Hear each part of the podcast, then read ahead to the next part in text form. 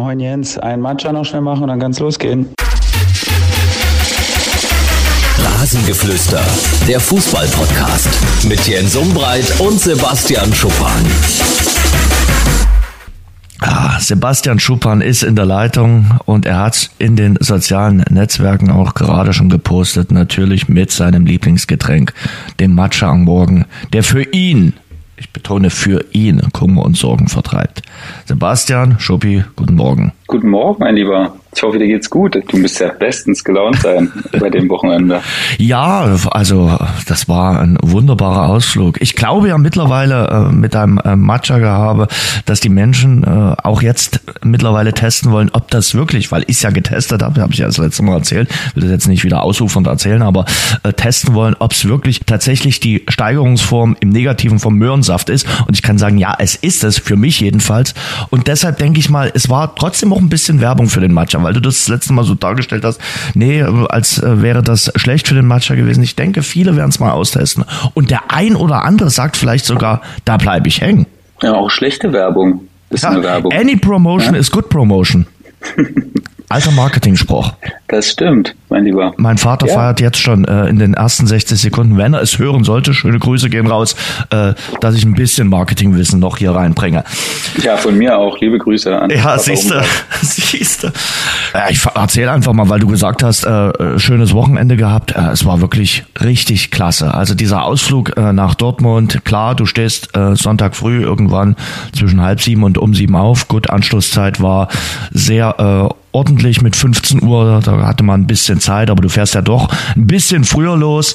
Äh, ich habe mich vorher auch noch mit einem Kollegen getroffen, aber das war rundum eine gelungene Sache. Toller Support von den Dresdner Fans, 8000, vielleicht sogar ein bisschen mehr als 8000 dort auf der Nordtribüne. Du kennst ja das äh, Westfalenstadion. Die Nordtribüne war fast voll.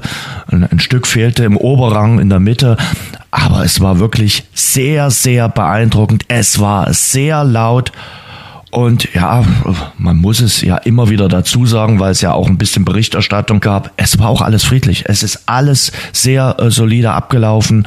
Und das schüttet dann so ein bisschen Wasser in den Wein. Doch einige Medien haben dann die Bilder falsch verstanden. Es gab Pyrotechnik auf der anderen Seite im kleinen Teil des BVB-Blocks, die standen auf der Südtribüne und das haben sie dann den äh, Dynamo-Fans zugeteilt. Es gab aber gar keine Pyrotechnik bei den äh, Dynamo-Fans. Und da muss ich mir dann sagen, okay, auch wir, und da sage ich, wir Journalisten müssen halt aufpassen. Und äh, der Fan verallgemeinert das dann, genauso wie wir sagen, die Dynamo-Fans sagen die dann die Medien. Und ganz ehrlich, den Schuh ziehe ich mir dann an, auch wenn ich darüber gar nicht berichtet habe aufpassen. Also immer aufpassen und gucken, dass man richtig berichtet und auch wenn die Farben gleich sind, muss man da echt ein Auge drauf haben. Also von daher, das ist dann nicht so schön gelaufen äh, in, in, in Sachen äh, Berichterstattung und sowas kann man auch relativ schnell korrigieren und wenn man mit Beobachtern vor Ort ist, mit eigenen Journalisten vor Ort ist, sollte man es sofort korrigieren. Hm, schwierig. Aber wie gesagt, ja. ich fand's toll. Ja, also ich meine, das ist dieses Schubladendenken, was uns, glaube ich, alle aufregt, dass äh, nur weil irgendwo was passiert, mhm. nicht automatisch ein Verein, äh, der da auch mit dabei ist, äh, dafür verantwortlich sein sollte. Und ja, es ist aber nicht nur ein Fußballproblem, es ist ein generelles Problem. Ähm, in der heutigen, in der heutigen Zeit, was mich auch sehr aufregt. Also es ist wirklich eine Sache, wo mir äh, die Halsschlagader anschwillt. Und ja, du hast da zu Recht gesagt, äh, dass wenn man sogar vor Ort ist und das sieht und dann das immer noch falsch macht, dann könnte man meinen, dass man vielleicht sich die Fußnägel geschnitten hat während des Spiels oder weiß ich nicht, was, was der oder diejenige dann äh, beim, während des Spiels gemacht hat. Aber das sind so Sachen, wo ich, wo ich wirklich sage, also unnötig hoch 10 und ja. äh, es ist ja auch schade, weil es ja einfach so ein tolles Ereignis auch wieder ist, ne? weil ein Verein wie Dynamo Dresden das wieder schafft zu so einem Spiel, wo es ja jetzt nicht, das ist ja kein Derby oder da gibt ja unglaublich viel Prestige, ne? das ist eine, ja. ein Spiel bei der zweiten Mannschaft ja. äh, von einem, von einem Top-Bundesliga-Verein. Und da kommen einfach 8000 Leute mit, das kann man gar nicht hoch genug einschätzen. Das ist halt, wie die Frankfurter Fans machen sich die Dynamo-Fans davor ihrem Gedanken und sagen, hey, da gehen wir hin. Ne, da pilgern wir hin und da machen wir das Ding so voll wie möglich. Mhm. Und das ist großartig. Und ähm, wenn dann auch außenrum nichts passiert, dann sollte man auch wirklich mal über die tollen Dinge berichten und das dann auch würdigen. So sieht's nämlich aus. Also wir schimpfen ja nun oft genug, wenn irgendwas äh, passiert und wenn irgendwas nicht gerade läuft. Aber man muss auch mal sagen, hey, super gelaufen, alles top gelaufen und äh, muss dann auch mal sagen, Chapeau, gut benommen und äh, gut wieder heimgekehrt, drei Punkte mitgenommen, feine Sache gewesen. Und ja, von diesen Ausflügen kann es noch mehr geben. Und ich sag ganz ehrlich, es passt in das Bild aktuell. Ich gehörte ja wirklich auch im Herbst, du hast auch einige Male mitbekommen, zu denen, die geschimpft haben, die unzufrieden waren. Aber genauso wie die Frühjahrsblüher jetzt so langsam sprießen, habe ich so ein Frühlingserwachen bei Dynamo Dresden. Im Sportlichen, im Drumherum, dass da ein bisschen was wächst, dass da wieder was zusammenkommt, dass auch ja, der Zusammenhalt zwischen Mannschaft und Fans wieder eine Einheit bildet. Ich habe da wirklich ein ganz gutes äh, Gefühl. Ist zwar noch ein zartes Pflänzchen, aber ein Pflänzchen, was wachsen kann. Ja, wir sind ja auch immer wieder im Austausch, wir zwei, und äh, schicken uns gefühlte 100 Sprachnachrichten die Woche hin und her. Ne? Und äh, wir sind ja uns beide äh, relativ sicher der Meinung, dass Dynamo eben jetzt wirklich in der Spur ist und das genau zur richtigen Zeit, so wie wir es immer gesagt haben, da muss in Tuchfühlung sein und jetzt beginnt so langsam die Zeit, wo es ganz, ganz ernst wird. Und da ist aktuell Dynamo Dresden die stabilste Mannschaft der Aufstiegsaspiranten hinter Elversberg. Ne, mhm. Wir in Wiesbaden äh, hatten einen kleinen Strauchler gehabt. Osnabrück ist natürlich auch heiß, das stimmt, mhm. die dürfen wir nicht unter den Teppich kehren. Aber zusammen dann, sagen wir mal, mit Dynamo Dresden eben die verheißungsvollsten äh, Kandidaten aktuell. Ähm, und ja, da sind auch die drei Punkte Rückstand, die Dynamo jetzt aktuell noch hat, äh, zu verschmerzen, weil da gibt's direkte Duelle jetzt auch wieder mit äh, Freiburg wie Wiesbaden. Da wird sich gegenseitig oder werden sich gegenseitig die Punkte genommen und da muss man dann eben da sein. Und ich bin sehr hoffnungsvoll und äh, würde jetzt aktuell mein Geld auf Dynamo setzen. Weil? Du hast mir, ich muss jetzt ein bisschen provozieren, du hast mir am Wochenende ja, geschrieben, Elversberg bricht noch ein. Also Elversberg wird eigentlich nicht aufsteigen. Ne, das, du, das ist ja, in der Übertreibung liegt wieder die, liegt wieder deine, deine Wahrheit. Ich muss ich ja ein bisschen gesagt, Das kann noch passieren, ne? wenn du jetzt mal drei Spiele nicht gewinnst zum Beispiel und ja. die anderen gut punkten, ja. dann kommst du eben in so eine Situation, wo du immer noch wahrscheinlich dann vier, fünf Punkte Vorsprung hast. Aber irgendwann wird dieses Team anfangen nachzudenken. Mhm. Und wenn es das zu viel macht, mhm. dann sind die Punkte schneller weg, als du gucken kannst. Mhm. Und ähm, ich meine, jetzt war ein Heimspiel gegen Meppen, da war ich ja schon sehr gespannt, weil das ja eigentlich so ein dann eigentlich ein Must-Win-Spiel ist, wenn du sagst, der erste gegen den letzten, da musst du, da musst du gewinnen, ne? Musst du auch, aber das sind oftmals schwierige Spiele, wenn das äh, direkt nicht in deine Richtung läuft. Ja, und das war dann eben doch schwieriger als gedacht. Und ich bin einfach gespannt, wie die Mannschaft jetzt damit umgeht. Ich gönne das denen nicht, dass einer sagt, ja, der hasst der Elversberg oder der gönnt denen das nicht. Überhaupt nicht. Aber das ist eben so eine, so eine Phase, die jedes Team dann durchmacht, wenn es wirklich, wenn es wirklich dann ums Eingemachte geht. Da musst du dann dein Mann stehen und da musst du dann weiter Punkte sammeln. Mhm. Und jetzt spielen sie gegen 1860 äh, heute Abend quasi. Und das ist dann natürlich schon auch wieder so ein ganz spezielles Spiel. Ne? Da kannst du natürlich gewinnen in München aktuell, aber du kannst auch mal, wenn bei denen mal der Knoten platzt und die mal irgendwie ins Rollen kommen, ja, dann hast du wieder nicht gewonnen. Und dann kann so eine Phase losgehen, wo du arg ins Grübeln kommst und dann wird der Punktevorsprung schmelzen. Wieder berühmter Schnee. Ja, mhm. hoffentlich, den, den wir nicht mehr sehen wollen. Nee, den wollen wir nicht mehr ja. sehen. Also den wollen wir nun wirklich nicht mehr sehen. Mit dem Vorsprung vom SV Elversberg ist es so ein, so ein Thema, ja. Ich sag mal, die haben wirklich bislang eine überragende Saison gespielt und ich glaube, selbst in der Aufstiegssaison von äh, Dynamo 2015, 2016 war auch mal so eine kurze Phase dabei, wo sie auch dann mal äh, ein, zwei Mal unentschieden hintereinander gespielt haben. Ich glaube, das kommt in den besten Aufstiegsfamilien vor, dass du wirklich mal so eine kleine Phase hast, wo du sagst, okay, jetzt läuft's mal nicht geradeaus, jetzt haben wir so eine kleine Kurve, so eine kleine Delle drin. Auf jeden Fall, das ist auch ganz normal, wie ja. gesagt. Aber das ist eben jetzt zu einer Zeit, wo es jetzt wirklich langsam um die Ernte geht, ne? die du ja. dir die ganze Saison aufbaust und schön pflegst. Und irgendwann möchtest du sie ja einfahren und wenn es dann immer schwieriger wird, die einzufahren, dann kann das natürlich auch ein Kopfproblem werden. Und wie gesagt, ich möchte denen das jetzt nicht reinreden. Ich glaube auch nicht, dass zu viele Elversberg-Fans hier dabei sind, aber ja, wir werden. Ich wusste gar nicht, dass du mal in der Landwirtschaft tätig warst, also dass du dich da so auskennst mit der Ernte einfahren und so weiter. Aber ich habe hier direkt ein Feld vor, vor dem Haus und was wird da angebaut? Äh, da kann ich das mal, ich ja, da hört es schon auf. ja, da hört es schon auf, aber ich glaube, dass es Weizen ist. Okay. Ja, Kriegst du das bitte bis zum nächsten Mal raus? Wir wollen das wissen. Also äh, Ja. speziell ich möchte das wissen, ob vorm Schuppan-Haus, wobei vor dem Schuppan-Schloss, ob da Weizen angebaut wird. Das würde mich dann Schluss wirklich... wäre schön, ja. Aber ich äh, ziehe jetzt um, Jens. Also es wird Ah, noch von langer Dauer aber, sein. So aber das daher- kann, kann ja eine der letzten Aufträge gewesen sein. Das Äh, ist auch interessant für mich jetzt nochmal rauszufinden. Also wenn hier nochmal ein Traktor langfährt, werde ich mit so einer riesen Fahne wehen und sagen, stopp, ne, was baut ihr hier an? Aber ich denke Weizen, Jens, relativ Okay. sicher. aber du ziehst ja innerhalb äh, um, oder? Also du... Genau, ja, ja, ich ziehe nur Also. in Richtung Würzburg wieder. Okay. Stadt. Vielleicht war es aber auch der Mittendorp-Effekt äh, beim SV Elversberg. Äh, die haben sich ja, äh, der Gegner, der SV Meppen, hatte sich ja vor dem Spiel gegen Elversberg Ernst Mittendorp. Die Älteren hatten den vielleicht noch auf der Rechnung, der nach über zehn Jahren wieder ein Traineramt in Deutschland übernommen hatte, der zuletzt in Südafrika tätig gewesen ist. Ganz ehrlich, den hatte ich auch nicht mehr auf der Rechnung. Aber Ernst ist dann nach Meppen gekommen und hat gesagt, okay, ich mach das. Die dritte Liga in Deutschland ist für ihn jetzt vielleicht in den reiferen Trainerjahren attraktiver als die erste Liga in Südafrika. Ja, also für mich als, äh, als ehemaliger Arminia-Spieler ist Ernst Mittendorf natürlich ein großer Begriff. So ne? Der wird aus. da auch noch sehr verehrt teilweise und ist ein Kult, ist ein Kulttrainer aus der aus der Zeit, wo Arminia noch äh, regelmäßig in der Bundesliga gespielt hat. Und ähm, ja, da war ich natürlich dann auch sehr gespannt, ähm, wie das wie das losgeht. Und ja, ich glaube ganz ehrlich, dass wenn jemand Mappen dann noch retten kann, dann glaube ich er mit seinen Attributen, die er dann einfordert, er steht ja auch sehr für Disziplin und äh, geradlinigen Fußball und auch eine Art, wie du sie heute bei den Trainern der neueren Generation eher nicht mehr findest. Und ähm, weder wertend jetzt noch irgend anders gemeint, sondern einfach, glaube ich, in dieser Situation jetzt schon ein guter Move von Meppen, das so zu machen. Also das, so eine Art von Trainer zu holen, Hm. für diese Mission jetzt da noch die Klasse zu halten. Hm. Ich äh, drück irgendwie die Daumen, weil ich das sympathisch finde. Hm.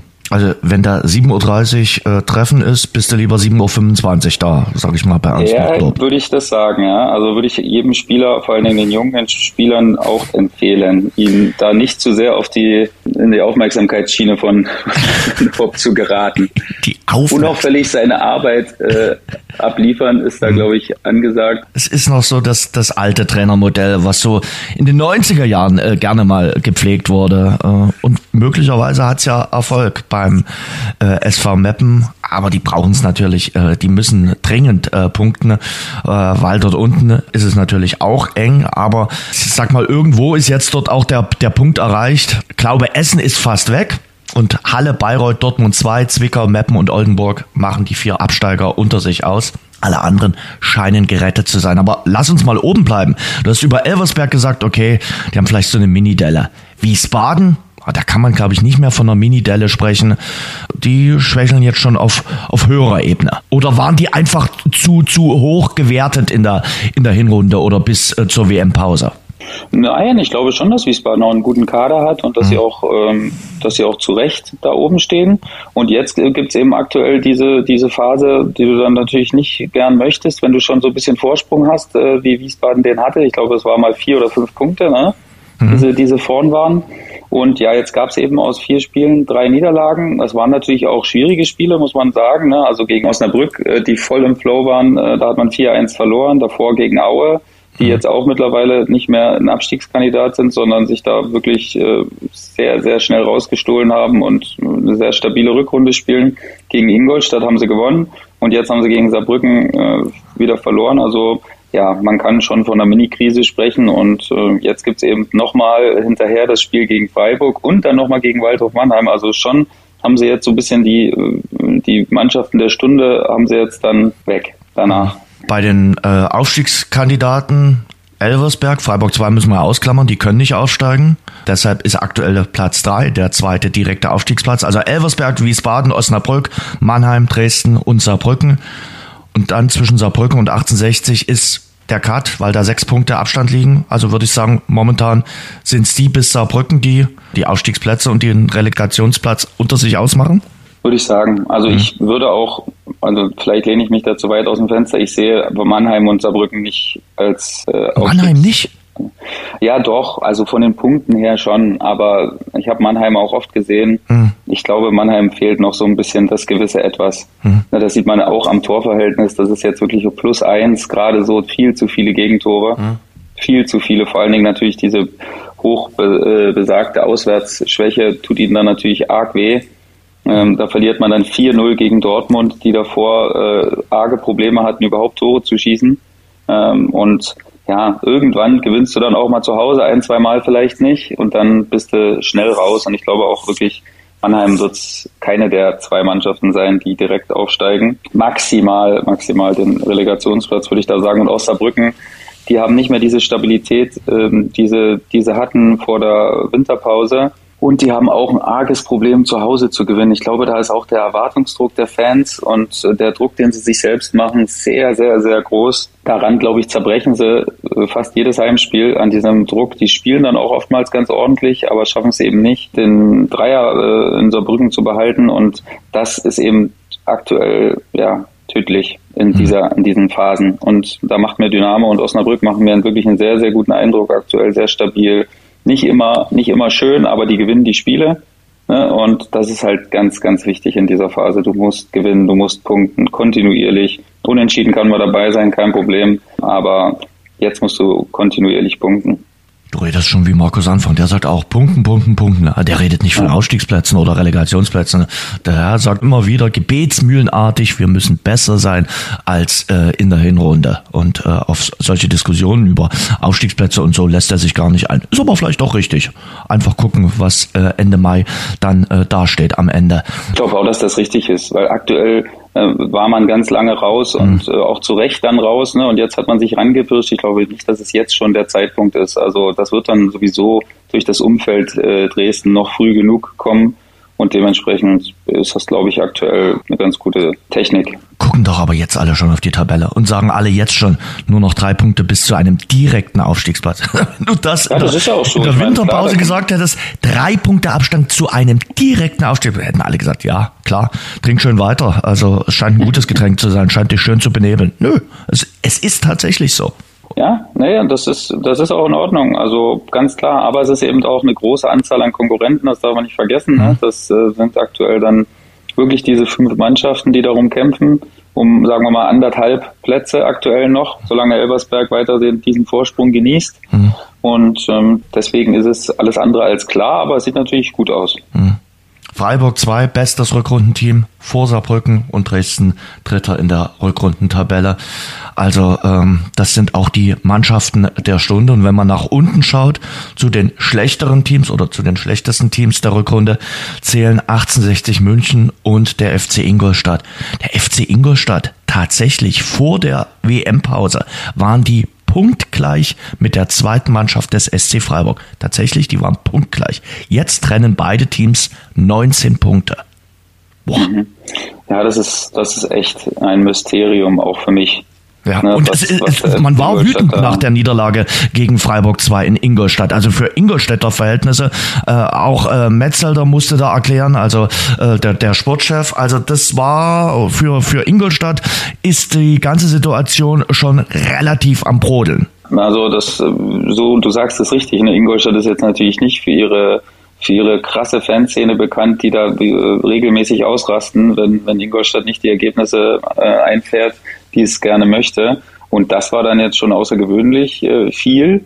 Und es ist halt nichts weiter als ein Ausdruck äh, der Unzufriedenheit. Und mhm. ja, wenn man sich die Mannschaft anguckt, dann muss man da auch sehr unzufrieden sein, weil ich glaube, die Mannschaft ist grundsätzlich von der Qualität her für Höheres berufen. Mhm. Aber sie kriegen es halt nicht auf den Platz und äh, auch Irino Capretti ähm, hat bisher nicht seinen äh, Stempel hinterlassen können, seit er die Mannschaft übernommen hat. Er hat es nicht geschafft, da irgendwie einen anderen Drive reinzukriegen, eine andere Einstellung in die Truppe äh, reinzuimpfen, sage ich mal.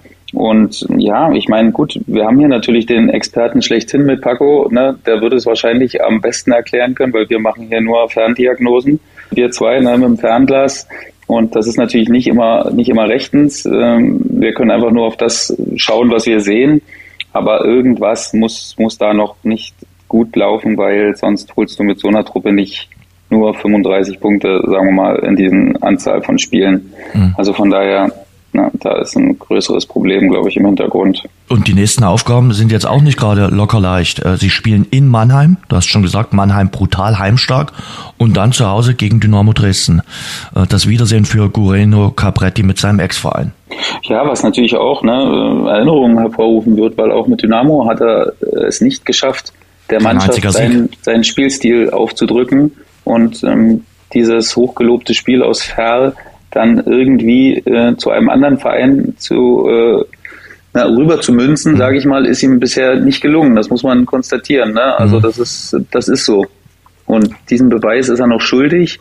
Und äh, es ist ja ja schon so, dass das Ferl dann ein spezielles Pflaster dann auch wieder ist, auch in der dritten Liga, ne? weil eben die Aufmerksamkeit in Ferl sehr, sehr gering ist und man doch man doch sehr viele Freiheiten hat und eben nicht so genau hingeschaut wird, auch von der von der von der Journalie. Hm. Und dementsprechend fällt es dann wahrscheinlich auch noch ein bisschen leichter. Ähm, und ja, da hakt es jetzt aktuell so ein bisschen dran, dass man einfach nicht sieht, äh, was möchte Irino Capretti mit der Mannschaft äh, anstellen. Und äh, ja, manchmal ist das natürlich ein Prozess, der auch ein bisschen länger dauern kann. Das ist klar. Das möchte ich immer auch zugestehen und sagen, das, das ist manchmal so. Aber der Trend ist natürlich wirklich nicht, nicht sehr positiv. Ähnlich bei 1860 München, oder? Auch dort hat der Trainerwechsel noch gar nichts gebracht. Auch der neue Trainer Giacobacci, ja, bislang eher mäßig gestartet. Ja, ja, da gibt's auch, ich meine, das ist natürlich alles hausgemacht, ne? Ja. 1860 München, äh, massivste Probleme auch in der Außendarstellung. Ähm, die legen sich die Eier da regelmäßig selbst ins Nest ähm, und liefern ganz, ganz viel Futter auch für, für die Presse, die natürlich da sehr stark ist, im Gegensatz zu Ferl oder Ingolstadt jetzt. Und äh, das ist natürlich oftmals keine Hilfe für den Verein, aber wie gesagt, sie liefern natürlich das Futter auch oftmals selbst. Und diese Trainerposse möchte ich jetzt fast schon sagen, äh, die es jetzt gab, mit auch in diesen äh, immer wieder öffentlichen Statements äh, das war natürlich ganz schwierig, ne? wenn der Günter Gorenzel dann nach mehreren Wochen Suche auf einmal sagt, jetzt weiß ich das Profil, was wir suchen, ja, das ist natürlich auch für ihn kein gutes, kein ja. gutes Zeichen, ne? dass er, dass er da so im Regen stehen gelassen wird. Und das, das ist ja auch peinlich für ihn, wenn er da mit den Trainern spricht und irgendwann den Trainern absagen muss, weil er, weil er sagen muss, ja, äh, das Profil hat sich nochmal geändert oder ich mhm. kann nichts machen hier, das ist das, was der Verein möchte ja, das ist schon ganz, ganz schwer auch für ihn, muss man ganz ehrlich sagen. Also da habe ich ihn nicht beneidet um seine Situation. Hat auch viel zu lange gedauert. Also du wusstest ja eigentlich, dass Kölner nicht mehr äh, kritiklos äh, seine Arbeit dort begeht bei 1860 München. Das war eigentlich schon in der WM-Pause, also in der Winterpause der Fall. Und dann hättest du ja schon mal vorfühlen können. Und offenbar waren sie sich da alle nicht so besonders einig bei 1860 München. Aber es ist, und das hast du auch schon gesagt, eben nicht ganz einfach. Du hast den Investor, du hast verschiedene äh, Gruppen, die dort mit reinreden äh, reden wollen. Und es ist halt dazu auch noch ein Traditionsverein und das macht's alles nicht besonders einfach. Ja, was natürlich dann noch weniger hilft, ist, wenn der Investor nach zwei oder drei verlorenen Spielen nach der Entlassung von Kölner sagt, es tut ihm ganz doll leid, äh, ja. er hätte das niemals gemacht. Ja, das ist natürlich auch ein Wahnsinn. Also das bringt ja alles andere als dann die nötige, die nötige Fokussierung und Ruhe rein, die man eigentlich in der, in der Situation dann bräuchte. Und das ist natürlich dann auch wieder, was nochmal unterstreicht, was Günter Gorenzel also wirklich, da hat ein Höllenleben, glaube ich, aktuell, was, was seinen Job betrifft. Augen auf, wen du dir in den Verein oder ins private Leben holst. Da musst du immer aufpassen und gucken, ist das alles gut so. Äh, lass uns Aber mal. Weißt du, Jens, das ist auch so ein, da habe ich gerade, weil du das jetzt äh, sagst, ne, äh, habe ich gerade beim Laufen äh, heute Morgen drüber nachgedacht. Oh, du warst ne, wir, ich war schon laufen, ja. Ähm, na, wir schimpfen natürlich so sehr über RB Leipzig und das ist auch zu in Teilen zu Recht so. Ne? Mhm. Aber wie wenig diese Probleme haben mit der Investorseite ähm, und wie viele Mannschaften und auch Traditionsvereine, wo wir das dann alles nicht so kritisch sehen, ne? äh, siehe Hertha zum Beispiel, was die für Probleme damit haben, das gibt's halt bei RB nicht. Ne? Mhm. Und äh, das könnte es ja auch geben, theoretisch. Da könnte sich ja auch jetzt jemand auch nach dem nach dem Ableben von Dietrich Mateschitz könnte ja jetzt auch jemand sagen, so, ne, jetzt war ich hier lange im Schatten, jetzt übernehme ich die Geschichte mal und jetzt äh, mache ich mal Öffentlichkeitsarbeit hier mal ein bisschen präsenter quasi und quatsch auch mal ein bisschen mit rein. Aber nein, weil das ist halt ein Konstrukt, was wirklich ganz, ganz klare Linien hat. Und anders kannst du das nicht machen, wenn du so, ein, wenn du so eine Geschichte fährst mit Investor und externem Geld Und ne, das ist ein Paradebeispiel, wie man das gut macht. Das muss man ja ganz ehrlich auch mal sagen, bei aller Kritik, die es immer wieder gibt. Ne? Mhm. Ne? Weil es ganz, ganz viele negative Beispiele gibt, wie es nicht geht. Wobei ich da sagen muss, klar, einige äh, Plakate äh, schießen übers Ziel hinaus in äh, Sachen äh, Max Eber aber ich muss auch sagen, äh, der Kollege Max Eber, wie der jetzt redet und wie der noch vor drei, vier Jahren geredet hat, da denke ich mir auch meinen Teil. Also es äh, gilt der alte äh, Adenauer Spruch, was stört mich mein Geschwätz von gestern. Also der hat aber auch so seine Meinung um 180 Grad in, in bestimmten Dingen geändert. Aber vielleicht ist das. Ich glaube, damit kann, damit könnte er dann, glaube ich, auch leben ne, mit der Kritik, weil er sich ja, weil er ja ein schlauer Mensch ist. Der weiß das ja. Der weiß, er was er gesagt hat. Fußballmanager. Genau, und der weiß ja auch, was das für eine Wirkung hat, wenn er es mhm. jetzt andersrum sagt. Ja. Aber darüber reden wir ja gar nicht in der Kritik von Max mhm. Eber, sondern wir reden ja über, über äh, vorgetäuschte Krankheiten und äh, bewusstes, bewusstes Rausziehen aus dem Verein. Mhm. Also ich meine, das hat er doch gar nicht nötig gehabt. Wenn der sagt, ich will zu RB Leipzig gehen und äh, äh RB Leipzig zahlt eine Ablöse dafür, dann hätte er das auch ohne diesen Vorfall durchziehen können. Also wenn das sein einziger Wille gewesen wäre, das finde ich schon, also das finde ich krass und das finde ich unfassbar anmaßend äh, Max Eber gegenüber. Und das ist schon wirklich, das geht nicht nur zu weit, das ist über jedem Maße ist das frech und äh, respektlos. Ich will trotzdem erstmal nochmal mit dir in die zweite Liga gehen. Wir müssen über einen Verein reden, der dir sehr am Herzen liegt, äh, und zwar über Arminia Bielefeld. Da ist in der letzten Woche einiges äh, passiert. Äh, Sami Arabi musste nach vielen, vielen Jahren oder ist nach vielen, vielen Jahren äh, gegangen. Daniel Scherning, der Trainer, dann einen Tag später gleich mit. Der war nicht ganz so lange im Amt, nämlich nur 18 Spiele, stand da an der Seitenlinie. Der Arminia holte nur sechs Siege, zwei Remis, äh, zehn Niederlagen. Das hat nicht so richtig funktioniert mit ihm. Lass uns zunächst über Sami Arabi äh, reden, den du ja auch selbst noch erlebt hast. Kann man schon von einer Ära sprechen, die da zu Ende gegangen ist bei der Arminia, oder? Auf jeden Fall.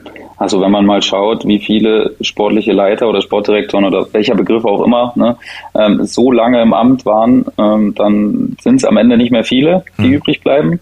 Und das allein macht schon besonders. Ne, und äh, dementsprechend kann er da, glaube ich, schon auch ein bisschen stolz sein. Also nicht ein bisschen, er soll sehr stolz sein, dass er so lange einen Verein dann auch mit seiner Arbeit geprägt hat und es war natürlich ein andauerndes Auf und Ab. Ne? Äh, das muss man auch sagen. Dritte Liga, zweite Liga, dann wieder dritte Liga, dann wieder zweite, dann in die erste hoch, dann wieder zurück in die zweite.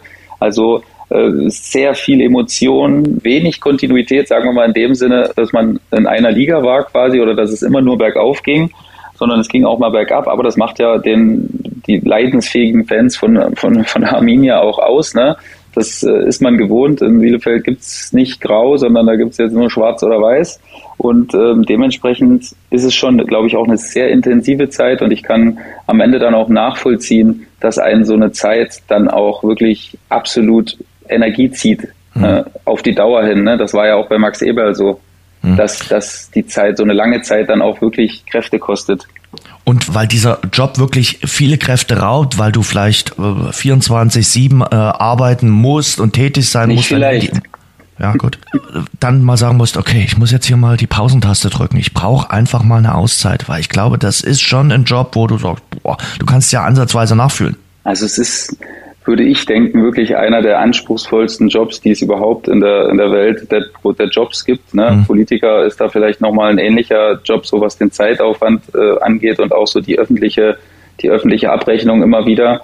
Ne? Da kann man es vielleicht ein bisschen gleichsetzen, aber du hast eigentlich fast nie Ruhe. Mhm. Du bist immer unter Strom, du äh, schläfst mit deinen Gedanken äh, zum Verein ein und wachst auf und äh, dann geht dasselbe Spiel wieder von vorn los. Und du musst natürlich auch schauen, dass du auch dein Privatleben nicht vergisst dabei. Ne, das ist natürlich eine Sache, die auch Max Eber passiert ist, logisch.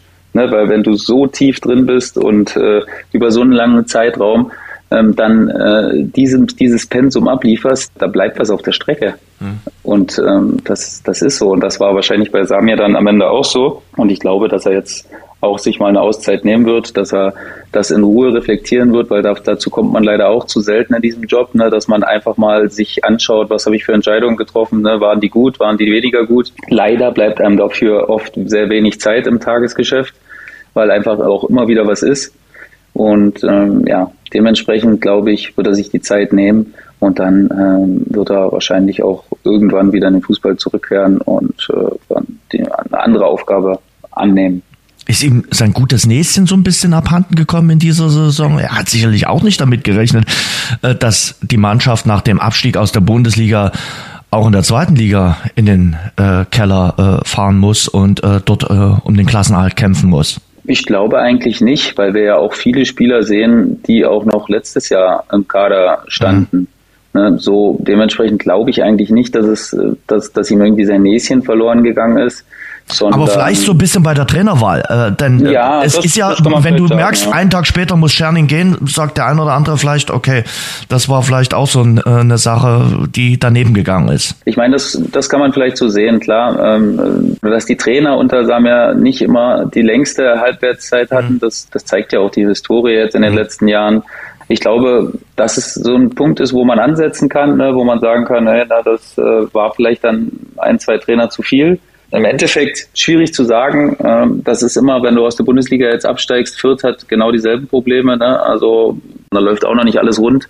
Und da hätte man sich auch, glaube ich, ein bisschen weiter oben gesehen. Und deswegen, ja, ist es, glaube ich, ein Zusammenspiel vieler Faktoren jetzt. Nicht nur mhm. Samir jetzt geschuldet. Ne? Samir ist natürlich da jetzt nicht der alleinige Schuldige für die, für die ganze Sache, weil am Ende ähm, machen Trainer und Mannschaft spielen natürlich auch eine, eine sehr große Rolle. Und auf dieses Tagesgeschäft hat er natürlich nur einen bedingten Einfluss. Dann ist äh, Scherning also weg gewesen, einen Tag später. Und äh, die, die Fans und viele andere, also ich habe Thorsten Matuschka auch gehört, der hat gesagt, ja, Uwe klingt gut, aber äh, der hat natürlich vielleicht auf ein Comeback von Uwe Neuers gehofft. Der stand wohl nicht zur Verfügung. Dann ist es Uwe Koschinat geworden, der zuletzt äh, unter anderem in Saarbrücken gearbeitet hatte und der dann gleich mal am ersten Spieltag seiner Amtszeit in Bielefeld den Tabellenführer geschlagen hat. Und besseren Einstand kannst du dir nicht vorstellen.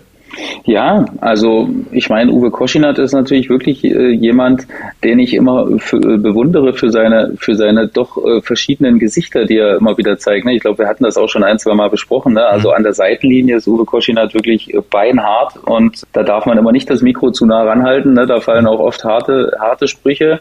Ähm, und äh, da könnte man nicht meinen, dass er dann fünf Minuten später, wenn das Spiel vorbei ist, in der Pressekonferenz sitzt und dann wie ein Professor spricht über das, über das Spiel und das auch völlig reflektiert, äh, überragend darstellt und auch realistisch. Und das hat mir immer imponiert, wie er das, wie er das hinkriegt, weil mhm. du stehst so unter Strom und dann schaffst du es innerhalb von wenigen Augenblicken so runterzufahren, dass du dann sehr, sehr ruhig und reflektiert über das Spiel reden kannst und auch oftmals sehr, sehr, sehr, sehr gut.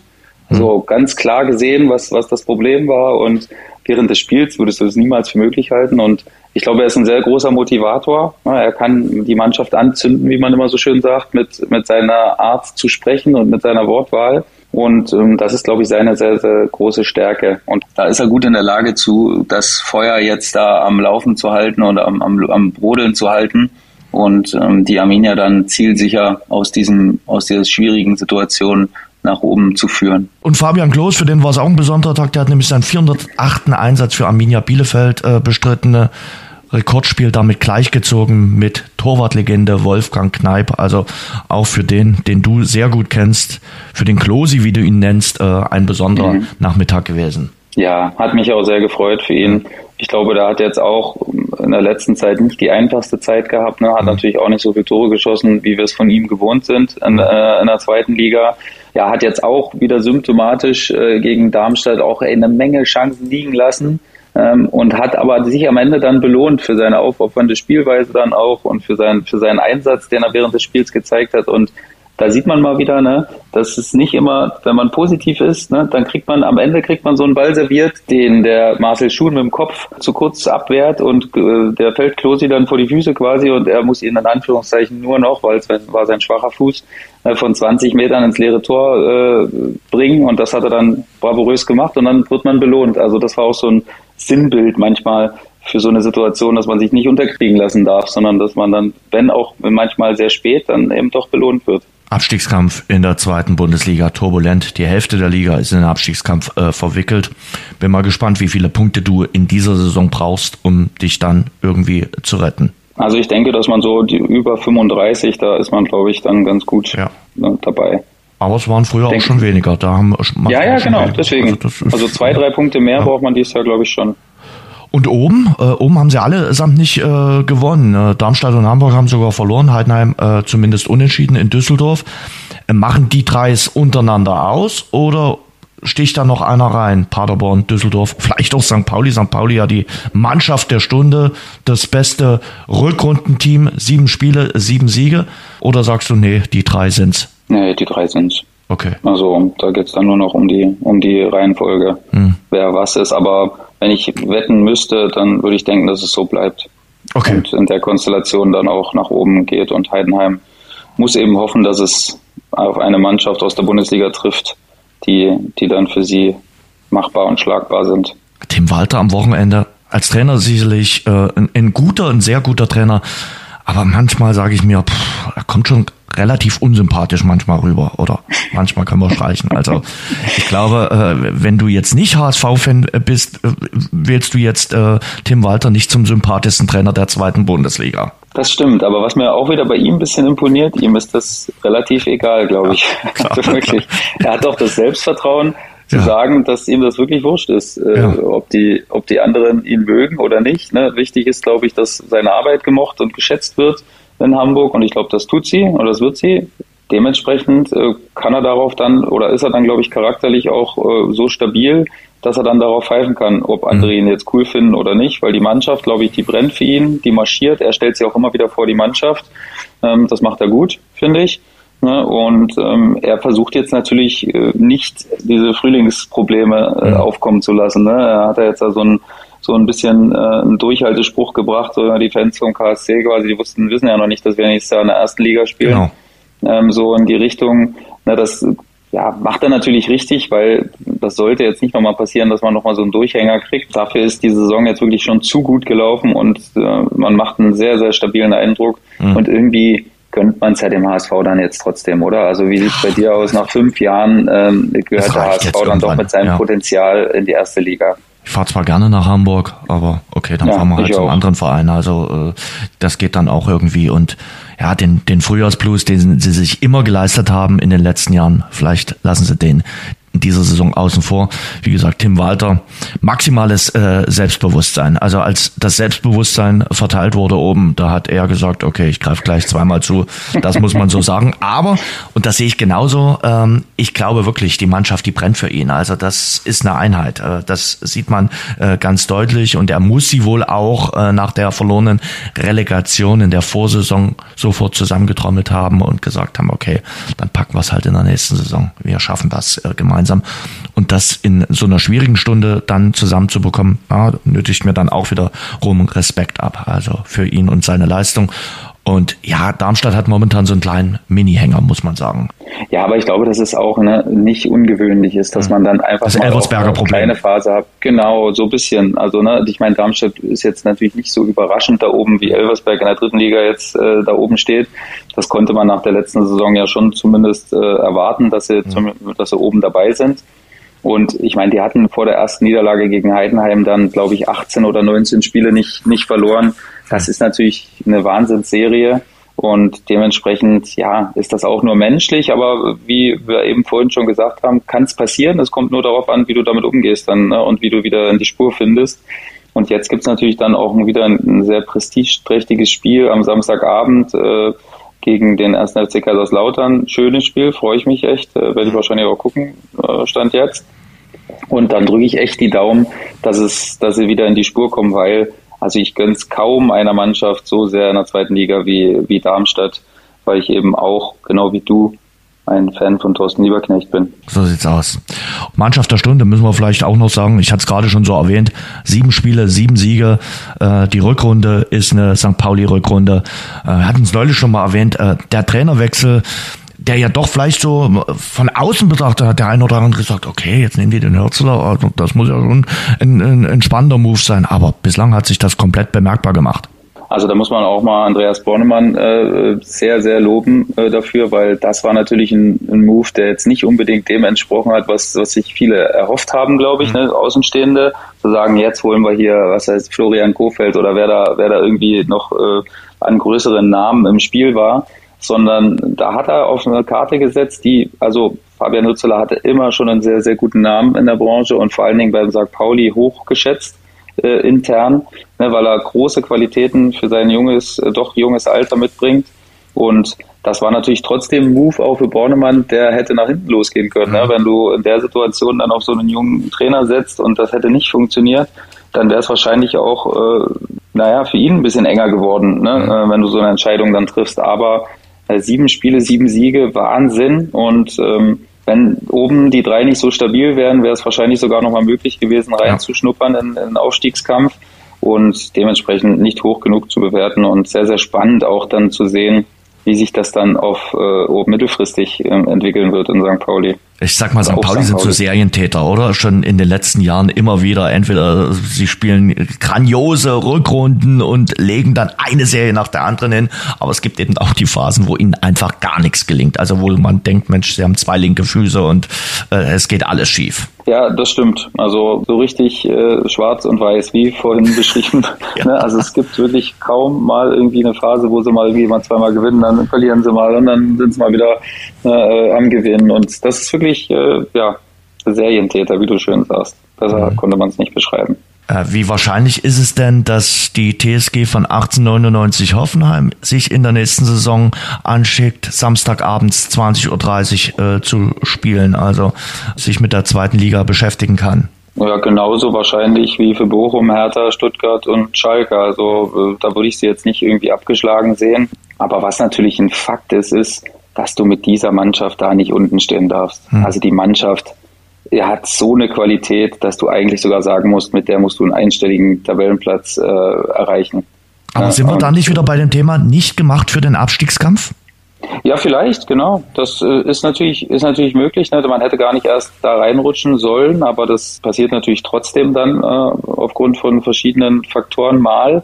Und jetzt fällt es dann natürlich sehr, sehr schwer. Ne? Also ich meine, Pellegrino Materazzo hat natürlich Ähnliches dann mit Stuttgart Anfang der Saison erlebt, mhm. dass er da unten drin war und hatte da auch nicht irgendwie die, den, den richtigen Hebel gefunden, äh, den er da gezogen hat, damit es wieder funktioniert. Es ist natürlich trotzdem verheerend, äh, seit er da ist. Ne? Also noch keinen einzigen Punkt geholt, alles verloren.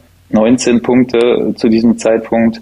Das ist schon arg, arg bedenklich und ja, da muss man sich auf jeden Fall berechtigt große Sorgen äh, machen und äh, bin sehr gespannt. Alle anderen Mannschaften, glaube ich, denen war es bewusst, dass sie da unten sein werden von mhm. Anfang an und äh, dass sie darum kämpfen werden, äh, den Klassenerhalt zu schaffen. Und Hoffenheim, ja, muss schauen, dass sie jetzt äh, ins Punkten kommen und dass sie dann so schnell wie möglich sich da verabschieden. Aber das sieht natürlich aktuell nicht danach aus. Das äh, Problem, was ich eben noch sehe bei allen anderen Vereinen, ist natürlich auch, dass das Umfeld da, Umfeld ist aufgeregt und äh, da merkst du auch diese Emotionen, egal ob in Bochum, in Berlin, in Stuttgart oder auf Schalke. Bei der TSG Hoffenheim hat man so das Gefühl, wenn du jetzt nicht in der ganz harten Fanszene drin bist, naja, man ist halt Hoffenheim Tabellenletzter. Es juckt niemanden so ganz schlimm. Ja, das kommt natürlich dann dazu, ne, dass dann zum Beispiel auch so Mannschaften, die jetzt äh, fangewaltig sind, die bringen dann mhm. natürlich auch viel mehr Fans noch mit. Ne? Man hat nicht die Möglichkeit, da irgendwie was zu machen. Ähm, dann sind dann fünf, sechs, siebentausend Gästefans da und äh, machen dann Stimmung wie bei einem Heimspiel. Das hilft ihnen natürlich auch nicht. Ne? Das muss man dann ehrlich sagen. Also das ist dann ein großes Problem schon. Ähm, und dagegen müssen sie ankämpfen. Und äh, das ist dann sicherlich ein Nachteil, dass man nicht so eine, so eine harte Fanbase hat, die dann auch immer da ist. Und dementsprechend ist das schon auch, also ich meine, so ein traditionsreiche äh, Fans und die in, die in Hülle und Fülle da sind, die können dich natürlich auch mal leben, ne? das ist auch, das ist auch klar. Aber im Abstiegskampf kann es natürlich sehr, sehr, sehr helfen, auch wenn du, wenn du die Tugenden an den Tag legst, die die Fans sehen wollen, dann ist es, kann es sein wie auf Schalke, dann äh, punktest du nicht, nicht unfassbar viel, aber kontinuierlich und äh, die Fans feiern dich trotzdem und das mhm. kann dich dann natürlich beflügeln. Für die war da das 2 zu 2 gegen Dortmund am Samstag gefühlt ein Derby-Sieg. Also wie die sich da feiern lassen haben und äh, ja, für die Leistung auch zurecht. Sie haben sich den Punkt regelrecht erkämpft und man merkt so richtig, Thomas Reis und Schalke, das passt im Frühjahr 2023. Ich sag so schön, wie Arsch auf Eimer, muss man einfach wirklich so sagen. Also die haben sich gefunden und äh, ich glaube, die, die Fans adaptieren auch das wieder, was Schalke da liefert. Es man hat manchmal wirklich Probleme mit den, mit den Spielernamen, weil man sagt, wer ist das denn?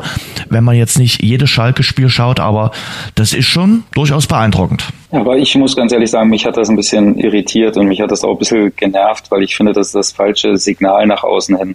Also ich finde, dass man sich über so ein Unentschieden schon auch freuen kann hm. und dass man dann auch, ne, äh, wenn die Fans dann so gut reagieren, dann kann man sich auch wirklich, da kann man sich auch mal abklatschen. Aber da, also ich hätte als Spieler im Leben keine Laola gemacht nach einem 2-2 mhm. und hätte mich da nicht feiern lassen, weil am Ende geht's um, um, geht's um Punkte. Da haben sie einen geholt und äh, dementsprechend sehe ich, bin ich da überhaupt nicht kein großer Fan davon, sich dann da so arg feiern zu lassen. Also am Ende haben sie nichts erreicht, sie haben einen Punkt geholt, das ist schön, ne? kann man sich freuen, kann man sich abklatschen, kann man sagen, boah, haben wir Glück gehabt heute, weil Dortmund klar besser war und das Spiel eigentlich für sich entscheiden müsste. Aber ich finde, da sendet man auch ein falsches Signal jetzt. Das ist so diese typische Einstellung, die man auch dann in München manchmal hat, oh, nur 2-0 verloren. Super. Mhm. Also da können wir uns jetzt freuen darüber, aber das finde ich das falsche Signal auch an unsere Jugend. Man kann sich feiern lassen, wenn man gewinnt, aber nicht für ein Unentschieden. Außer man holt jetzt ein 4-0 auf zu einem 4-4. Okay, das ist dann wahrscheinlich mal außergewöhnlich. Das gab es ja auch schon in einem Derby ne, dann, dann ist es natürlich irgendwie, aber das war mir zu arg, muss ich ehrlich sagen. Interessant. Und äh, was sagst du zu Hertha? Es gibt nicht mehr den Big City Club. Hertha will jetzt nicht ja. mehr Big City Club. Kai Bernstein hat es gestern gesagt auf der Pressekonferenz, der Begriff Big City Club ist ein für alle Mal beerdigt worden. Finde ich aber auch richtig, muss ich ehrlich sagen. Also das ist genau das Signal, was man jetzt da, glaube ich, auch braucht und was auch die, was auch die Anhänger, die sich äh, jetzt Jahre der sportlichen sagen wir mal, nicht Misswirtschaft, aber sportlichen Talfahrt angeschaut haben. Ich glaube, das ist genau das, was sie hören wollen auch. Ne? Dass man, dass man damit aufhört jetzt, dass man äh, demütiger an die Sache rangeht, dass es natürlich jetzt auch kein Monopoly-Geld vom neuen, äh, vom neuen Investor gibt. Ne? Das ist mhm. natürlich auch wichtig und gut für den Verein, weil ich glaube, ich habe irgendwas von 64 Millionen Minus, was in dieser Saison gemacht wird, äh, gelesen. Das ist natürlich eine unfassbare Zahl, unglaublich. Ne? Und äh, dementsprechend ist das Geld gut willkommen ne, äh, um, das, um das Minus auszugleichen. Aber da frage ich mich dann trotzdem, wie soll dieser Verein dann auf Dauer dann überleben, wenn es äh, mit dem Investorgeld immer nur, äh, das ist ja quasi wie, als wenn du das, als wenn du ein Bündel Geldscheine in ein Riesenloch schmeißt ja, und äh, hoffst, dass es, genau, hoffst, dass, dass das Loch zugeht, aber ja. das ist ja wie eine, eine Bockwurst in die Turnhalle zu schmeißen. Also das, das bringt ja nichts. Also da muss, glaube ich, ein ganz, ganz generelles Umdenken stattfinden und dann wirklich diesen härter Weg. Ich hoffe, dass sie ihn gehen, weil mhm. aktuell finde ich, sie haben eigentlich seit Jahrzehnten einen tollen Nachwuchs mhm. und machen da eigentlich einfach ja. zu wenig draus. Ja. Und ich glaube, da würde es auch mal Sinn machen zu sagen, wir gehen diesen Weg konsequent mit unseren Nachwuchsleuten und holen dann gezielt Leute dazu, die diese, die diese Mannschaft führen. Und wenn es dann halt mal runtergeht in die zweite Liga, dann geht's mal runter dann äh, hat man aber was, was Nachhaltiges, was man aufbauen kann. Und ich hoffe, dass sie das tun. Ich glaube schon, dass sie in die Richtung gehen wollen und hoffe, dass sie es dann auch durchhalten, weil ich glaube, das ist es wert. Hertha hat immer riesige Talente im Nachwuchs gehabt und hat eine tolle Nachwuchsarbeit gehabt und hat aber einfach zu wenig in den Übergang gebracht und zu wenig Leute durchgehoben in die, in die erste Mannschaft. Auch jetzt wieder im Halbfinale um die deutsche Meisterschaft der Nachwuchs von Hertha BSC in der A-Jugend knapp vor, durchgesetzt gegen Dynamo Dresden. Das war so ein bisschen, dass Hertha mit dabei war, dass das äh, Manko für Dynamo, äh, weil die haben wirklich eine tolle Nachwuchssaison gespielt hier in Dresden. Äh, das hat durchaus für Schlagzeilen gesorgt. Äh, zurück aber in die äh, Bundesliga. Lass uns äh, auch noch ein Wort zu oben sagen zum äh, Titelkampf. Haben wir vor ein paar Wochen noch vom Fünf-Sechs-Kampf, Vier-Kampf geredet. Kann man es jetzt sagen, es wird tatsächlich, wenn überhaupt, ein Zweikampf werden? Oder greift ja, Leipzig Union nochmal mit ein? Nee, aber ich glaube, das war ja absehbar, dass, ja. das, dass Union und Freiburg das nicht schaffen, äh, mit diesen Mannschaften Schritt zu halten. Hm. Ja, das ist, glaube ich, alles andere als irgendwie, dass man jetzt traurig sein sollte oder so. Ne? Das ist hm. ganz normal. Und ich glaube auch nicht, dass Leipzig noch eingreifen kann. Und ähm, dann gibt's noch am 1. April das, den Klassiko quasi. Und da wird sich dann wahrscheinlich um den, um diese Zeit wird sich dann wahrscheinlich auch entscheiden, gehe ich mal von aus. Aber ja, die Bayern haben jetzt natürlich extrem viel Selbstvertrauen getankt mit diesem Paris-Spiel, ne, dass du kein einziges Gegentor gegen diese Superstars äh, kassiert hast. Das ist natürlich, das gibt so viel Kraft mit für die für die Bundesliga und ähm, ja, dementsprechend bin ich total gespannt, aber mir fällt es schwer, auch wenn Dortmund gerade trotz aller Sachen einen guten Lauf hat, äh, gehe ich davon aus, dass Bayern Meister wird. Mhm. Leider. Bei Dortmund merkt man, äh, wenn zwei, drei Spieler ausfallen, äh, das können sie nicht so gut kompensieren. Und man muss es äh, ja so sagen, Dortmund äh, hat momentan das Problem vorne mit dem Stürmer. Also äh, sie können Haaland nicht ansatzweise adäquat gerade ersetzen. Der Spieler, der so 15 Tore pro Saison liefert, den haben sie aktuell nicht. Äh, das ist natürlich auch geschuldet der schweren Krankheit von Sebastian Aller. Modest liefert eben überhaupt nicht und Mokoko ist verletzt. Und dann hast du ein Problem. Du brauchst jemand, der knipst, wenn du dort oben mitspielen willst.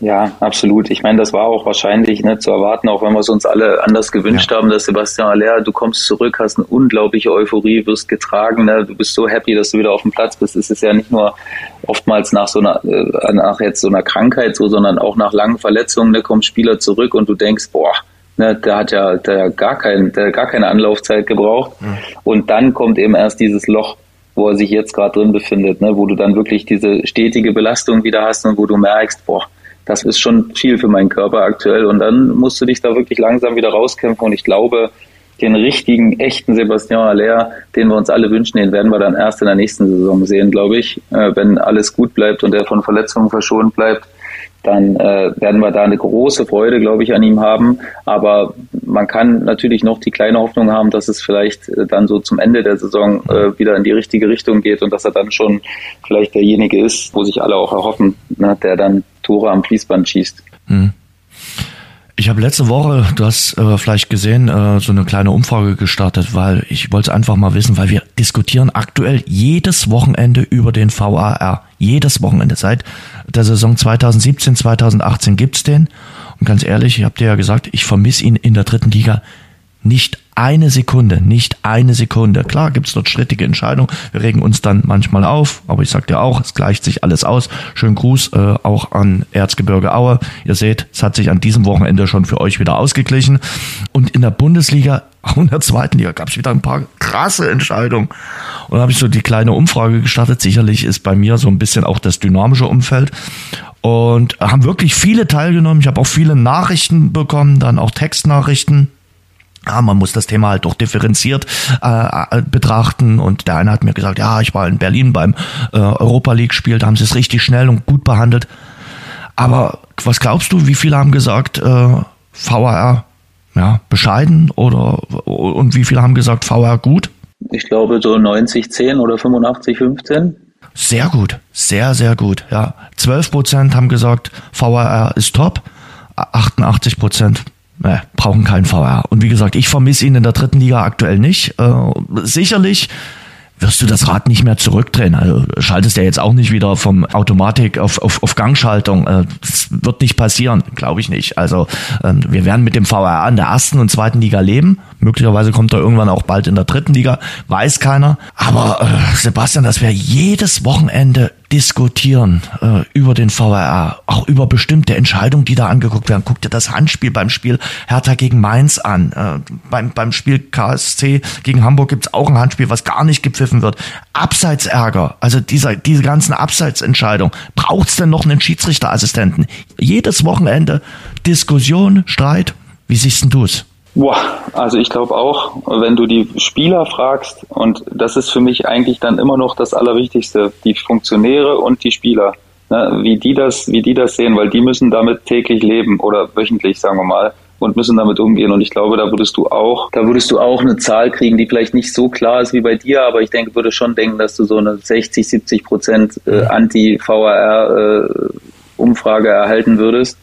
Und das ist für mich dann so dieses, es gibt so viele negative Entwicklungen aufgrund des VAR.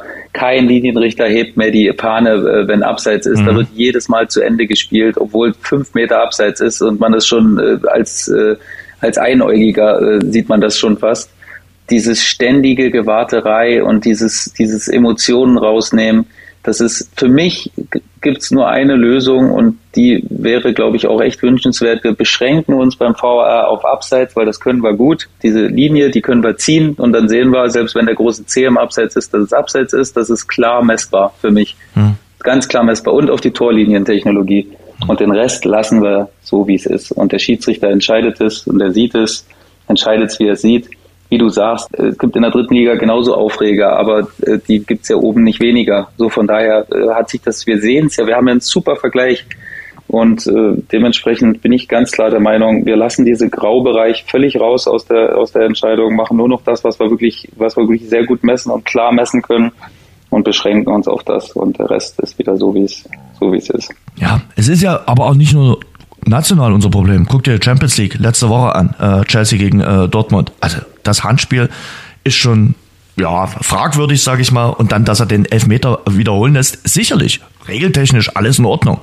Aber wie viele Elfmeter müsstest du dann wiederholen lassen?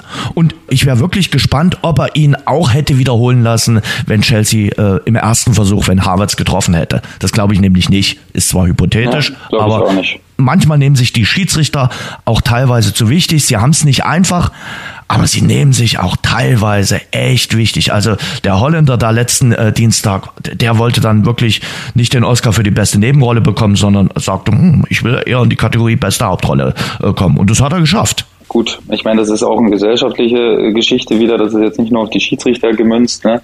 Ähm, aber ein guter Schiedsrichter ist für mich ein unauffälliger, ein unauffälliger Schiri, der klare, der eine klare Linie hat und die er dann durchzieht, auch wenn diese Linie heißt, dass es eben manchmal zu viel laufen gelassen wird oder zu kleinlich ist.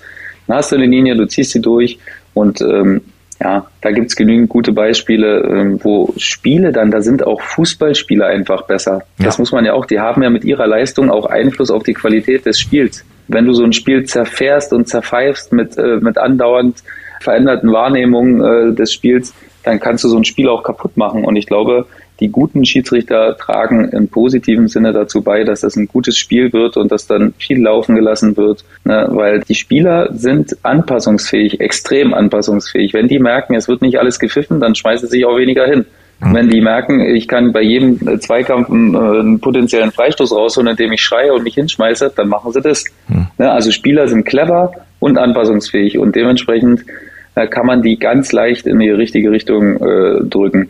Mein großer Freund ist ja der Spanier hier, Antonio Mateo Laos. Wenn der aufs Feld tritt, äh, da weißt du schon, oh, es wird theatralisch.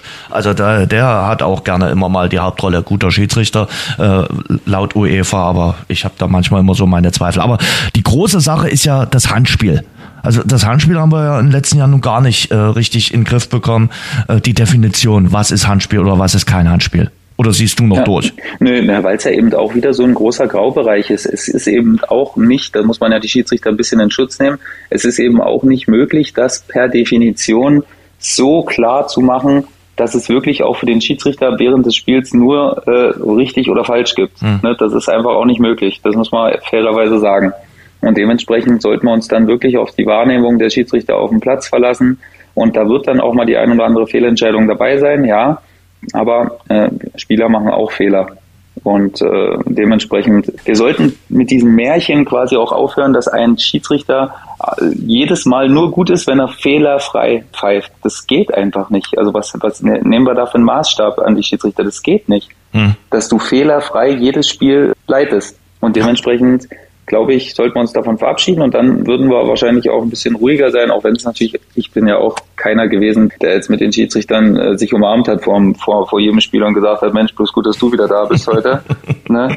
äh, hab dich schon vermisst. Und die haben wahrscheinlich dasselbe gedacht, ach, der wieder, der ist nur am Erzählen die ganze Zeit und wie ich das machen soll und ich es nicht machen soll. Ja, also ne, deswegen, äh, nicht immer alles nur auf die Schiedsrichter äh, schieben. Die sind natürlich auch in ihrem Regelwerk gefangen, aber wir haben natürlich auch äh, gute Beispiele bei uns selbst äh, im Land, ne, mit Manuel Gräfe, der dann abgetreten ist, war, glaube ich, jemand, hm. der selten so einen souveränen Schiedsrichter gesehen, ne, der wirklich auch über Jahre hinweg konstant Topleistungen abgeliefert hat. Und ich glaube, Dennis Eitekin hat es ja. jetzt sehr, sehr gut übernommen von ihm, so diesen Status, hm. den Manuel Gräfe hatte. Da kann man sich alle. auch sicher sein, genau, dass man in neun von zehn Spielen kriegt man von Dennis Eitekin eine Topleistung. Ja.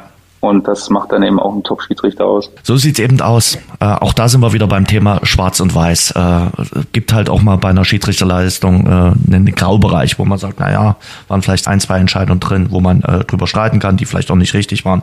Aber die ja, 100% äh, Leistung wird's nur selten geben, aber da kann sich ja der Fußballer dann auch mal hinterfragen, hat der nicht auch mal eine Chance vergeigt, hat der nicht auch mal einen Fehler gemacht, der zu einem Gegentor führte und so ist dann halt auch der Fußball und deshalb dritte Liga, du kannst dich richtig freuen, wenn der Schiedsrichter ich sag's ja immer wieder, auf den Mittelpunkt zeigt, weißt du, okay, gibt ein Tor und du kannst es rauslassen. So in der Bundesliga und in der zweiten Liga freust du dich quasi zweimal, aber zwei, zweimal so ansatzweise, weil du sagst, Genau, okay, mit Tor. angezogener Handbremse. Richtig, So, ja. richtig, richtig. ja, das macht keinen Spaß.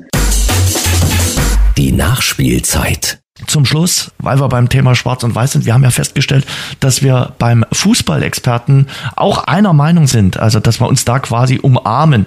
Wir haben letzte Woche festgestellt, äh, wir mögen Sandro Wagner. Und muss ich wirklich sagen, Sandro Wagner ist bei den Fußballexperten im Fernsehen, sieht vielleicht jetzt auch der ein oder andere unterschiedlich, aber ich finde den durchaus unterhaltsam. Also der macht auch ein bisschen Entertainment während des Spiels, haut auch mal einen flotten Spruch raus. Ähm, letzten Dienstag den Spruch zum Tempolimit haben sich sofort wieder einige aufgeregt. Aber das ist so typisch in unserem Land. Jeder muss dann gleich nochmal bei Twitter was, äh, wie geht denn das? Wie kann denn der, der äh, Kommentator da nicht gleich was dagegen setzen? Der Fußballsport soll doch auch unterhalten, soll Entertainment sein. Und du kannst auch mal deine Meinung sagen. Es muss ja nicht unbedingt die Meinung des anderen sein, aber äh, finde ich durchaus unterhaltsam. Und äh, Wagner unterhält nicht nur, sondern macht auch eine ziemlich gute Expertise, wie ich finde. Ja, also ganz kurz zu der Sache, dass er dafür kritisiert wurde, das ist für mich ein absoluter Witz. Also wirklich, dass sich da auch Politiker wieder äh, äh, auf dem Rücken von Sandro Wagner mit seiner Popularität, die er dann ja doch hat und mit seiner Ja. Reichweite, Ja. versuchen, ihre politische Agenda dann zu sagen und eine Frechheit und wie sie, hey, bitte, wir wissen heutzutage, wie viel Einfluss die Leute haben, die schneller fahren. Und das ist wirklich mittlerweile bei den Spritpreisen sind das nur noch ganz, ganz, ganz, ganz wenige im Vergleich, ne, die das machen. Wir wissen, dass das so gut wie gar keinen Einfluss auf die Umwelt hat. Wir wissen das. Aber wir versuchen es trotzdem, weil es eben äh, eine bekannte Person ist, den in den Dreck zu ziehen dafür. Dass, da kommt mir wirklich die, na, du weißt schon, die Spucke hoch, ähm, weil das ist, das ist für mich äh, ekelhaft schon fast, äh, wie das, wie das benutzt wird.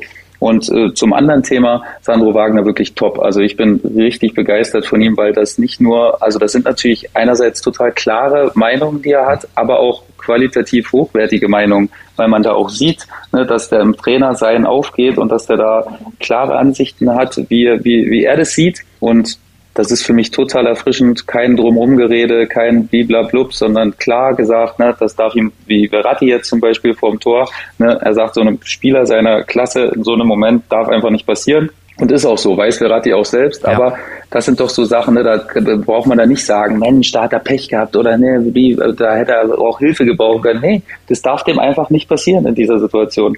Und das ist so. Ne, einfach nur jetzt mal als Beispiel. Das ist, ich finde einfach wirklich, dass das sehr, sehr erfrischend ist und dass er sich klar abhebt dann auch von seinen äh, Kollegen, Finde ich eben auch auch. Experten sind. ja, äh, ganz wenig äh, Phrasen äh, oder gar keine Phrasen und das das Nee, finde ich eben gut. Man man, man muss äh, man kann das auch schön analysieren ohne diese typischen Phrasen dann rauszuhauen und deshalb finde ich ihn wirklich äh, top und erfrischend, durchaus erfrischend. Ich finde auch nicht alles richtig, was er sagt, aber das ist dann meine Meinung, aber man kann sich daran reiben und kann trotzdem sagen, top Experte.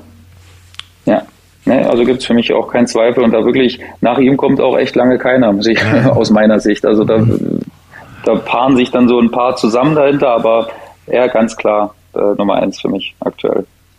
Schuppi, wir umarmen uns jetzt quasi symbolisch, äh, auch wenn du Ja. dich mit den Schiedsrichtern nicht umarmt hast. Hat großen Spaß gemacht, war durchaus unterhaltsam, äh, muss ich einfach mal sagen. Viele Themen, die wir so äh, angepackt haben, die wir so ein bisschen angerissen haben, von der dritten Liga über den VAR bis zu Arminia Bielefeld und Sandro Wagner.